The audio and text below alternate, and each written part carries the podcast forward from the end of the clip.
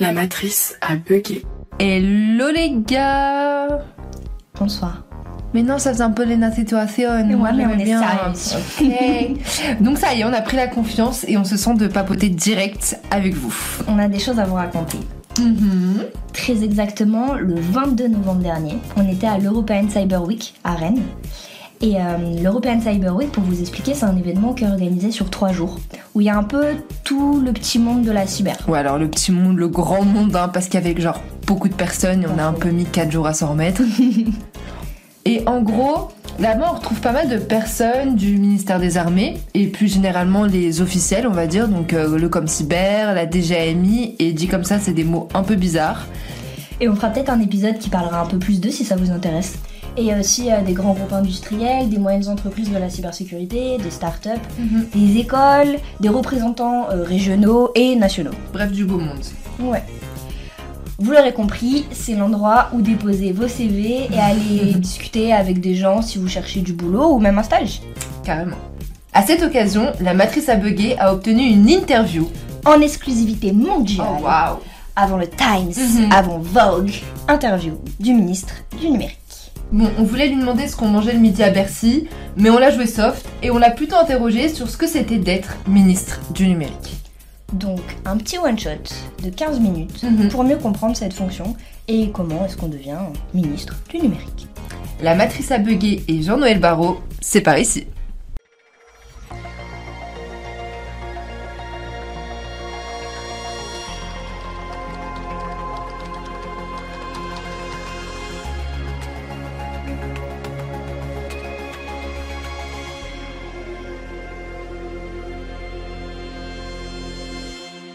Donc bonjour Monsieur le Ministre, on est vraiment ravis de vous recevoir euh, aujourd'hui dans la matrice à bugger. Euh, on s'est vu déjà il y a quelques mois et on vous a fait cette proposition de participer et on vous remercie euh, largement d'avoir euh, d'avoir accepté. L'objectif aujourd'hui c'est de parler de, de votre métier, de, du numérique et de d'essayer d'expliquer en fait aux jeunes ce que c'est aussi de parler de numérique quand on fait de la politique. Euh, notre première question, ce serait de vous partager que euh, dans la matrice à bugger, on aime bien s'intéresser à la diversité de parcours. Euh, on a des profils techniques dans la cyber, euh, issus des sciences humaines et sociales, ingénieurs, Sciences Po. Si on a bien fait notre devoir, je crois que vous, vous avez écrit un mémoire sur l'économie. Du coup, comment vous, vous en êtes arrivé au numérique, monsieur le ministre?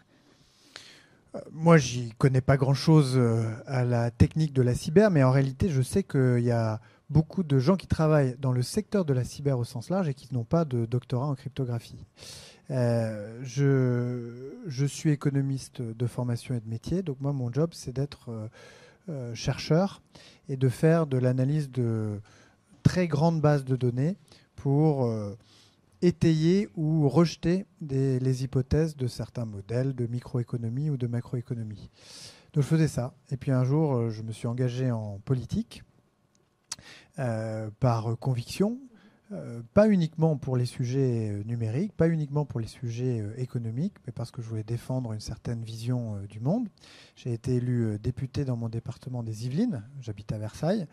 Et puis cinq ans plus tard, lorsque le président de la République a été réélu, il m'a appelé à son gouvernement et m'a confié les sujets numériques. Et donc, c'est en suivant cet engagement politique que je suis venu à, à- traiter de ces questions-là, à découvrir évidemment un peu de manière un peu plus fine euh, les enjeux liés au, au numérique et notamment les enjeux liés à la cyber. Merci beaucoup pour cette réponse. Euh, justement, j'aimerais rebondir sur un des points que vous avez abordé, votre engagement en politique. Ça, ça rejoint ce que Léa disait sur le fait qu'il y a pléthore de parcours au sein de la cyber et justement, il y a euh, un mélange entre cyber et politique. Et la question qui va être très large, et je vous invite à, resserrer sur, sur un sujet particulier, celui de votre choix, en quoi le numérique, c'est politique? Le numérique, c'est politique parce qu'on va devoir faire des choix. Pour l'instant, on ne se pose pas trop la question, même si euh, quand on s'intéresse à la cyber, on, commence à la voir poindre. On se dit que le numérique, c'est plutôt pas mal, mais qu'il y a quelques inconvénients et qu'il faut les régler. Mais en, ré- en réalité, on voit se, dessiner un certain nombre de, euh, de grands choix, de grands clivages à partir desquels il va falloir qu'on se positionne. Euh, exemple, euh, le numérique a une empreinte carbone. Donc, est-ce que tout usage numérique est bon en soi? Donc là, vous allez avoir des diversités d'opinions sur le sujet.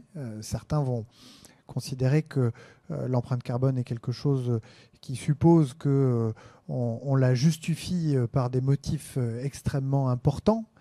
si on développe des technologies numériques qui ont un impact sur l'environnement. D'autres vont considérer que les bienfaits du numérique compensent ou dépassent son, son, coût environnemental. Autre exemple, vous avez avec le développement de la cyber-insécurité du quotidien, euh, de plus en plus de gens qui s'en offusquent. Et euh, vous allez avoir euh, des, tentatives pour revenir sur un certain nombre de grands principes fondateurs de l'Internet. vous avez des pays dans lesquels on, s'autorise à couper Internet quand on n'est pas très content de ce qui s'y passe. vous avez, y compris dans les pays développés, eu la tentation de vouloir imposer des, certifications euh, sur Internet pour euh, mettre fin à ce qu'on appelle entre guillemets l'anonymat, alors que bon, l'anonymat n'existe pas vraiment en ligne. Et puis d'autres qui, au contraire, restent très attachés à la liberté euh, rendue possible sur Internet, à la possibilité que l'on a de pouvoir se protéger grâce à des VPN, etc. Et donc là aussi, vous allez avoir un clivage qui va se dessiner entre ceux qui sont très attachés aux libertés fondamentales et d'autres qui disent que euh, à cause des cyberarnaques du quotidien, à cause euh, des, attaques cyber, il faut serrer les boulons et limiter la euh, liberté sur Internet. Voilà pourquoi c'est politique, parce qu'à la fin, qui décidera? Eh bien, c'est le peuple souverain qui, démocratiquement, se donnera des lois et des règles pour dire si c'est OK d'utiliser le numérique et à quelles conditions euh, d'empreinte environnementale. Euh, c'est OK la liberté sur Internet, mais euh, comment est-ce qu'on fait pour traiter? Bon, voilà, c'est des, curseurs qui seront placés de manière politique par des choix démocratiques. Et, d'ailleurs, je, me, permets de rebondir. Vous parlez beaucoup et, généralement on parle beaucoup de souveraineté numérique. Et je pense que c'est une expression qui n'est pas toujours évidente à comprendre pour les plus jeunes. Si vous deviez l'expliquer en quelques mots, la souveraineté numérique, c'est quoi? La souveraineté, c'est vrai que ça recouvre un certain nombre de dimensions et que ça finit parfois par être un petit peu flou.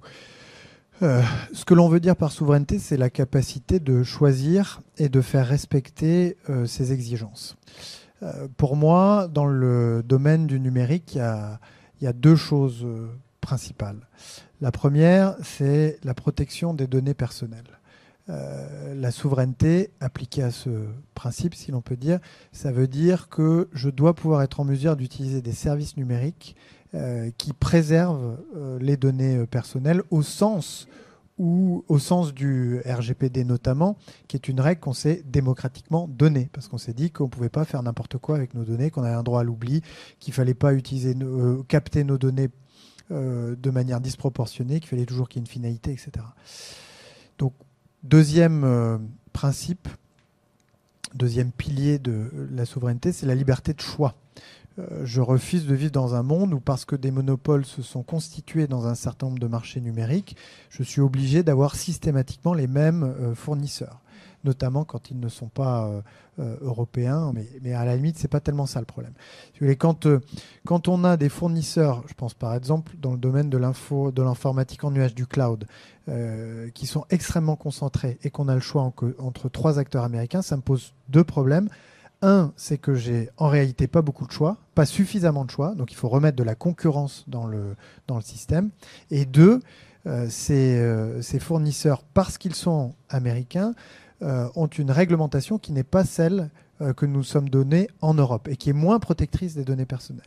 Et c'est la raison pour laquelle je souhaite pouvoir disposer d'autres solutions pour pouvoir changer de fournisseur quand bon me semble et pouvoir faire en sorte que mes données soient préservées. Donc en résumé, la souveraineté, c'est le respect d'un certain nombre d'exigences et euh, la liberté de choix.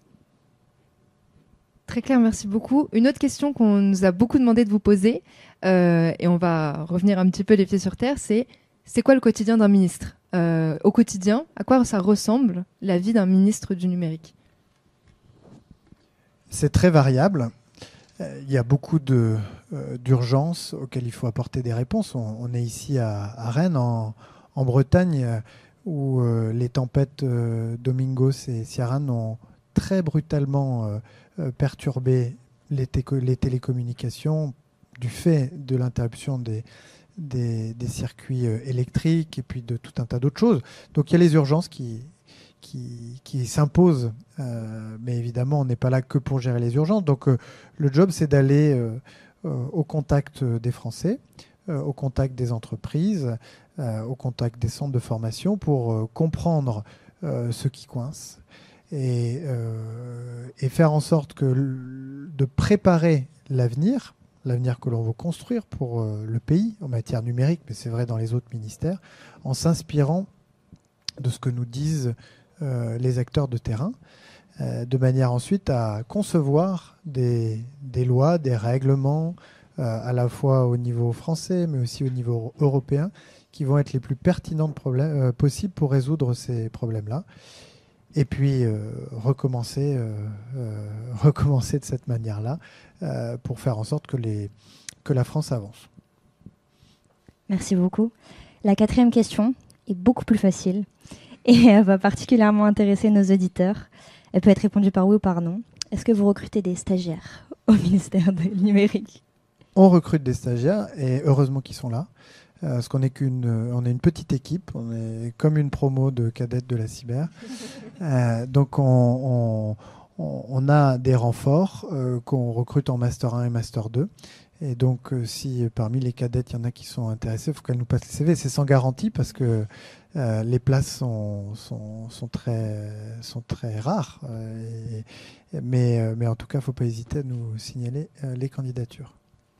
Merci, beaucoup. Merci, monsieur le ministre. Merci à vous.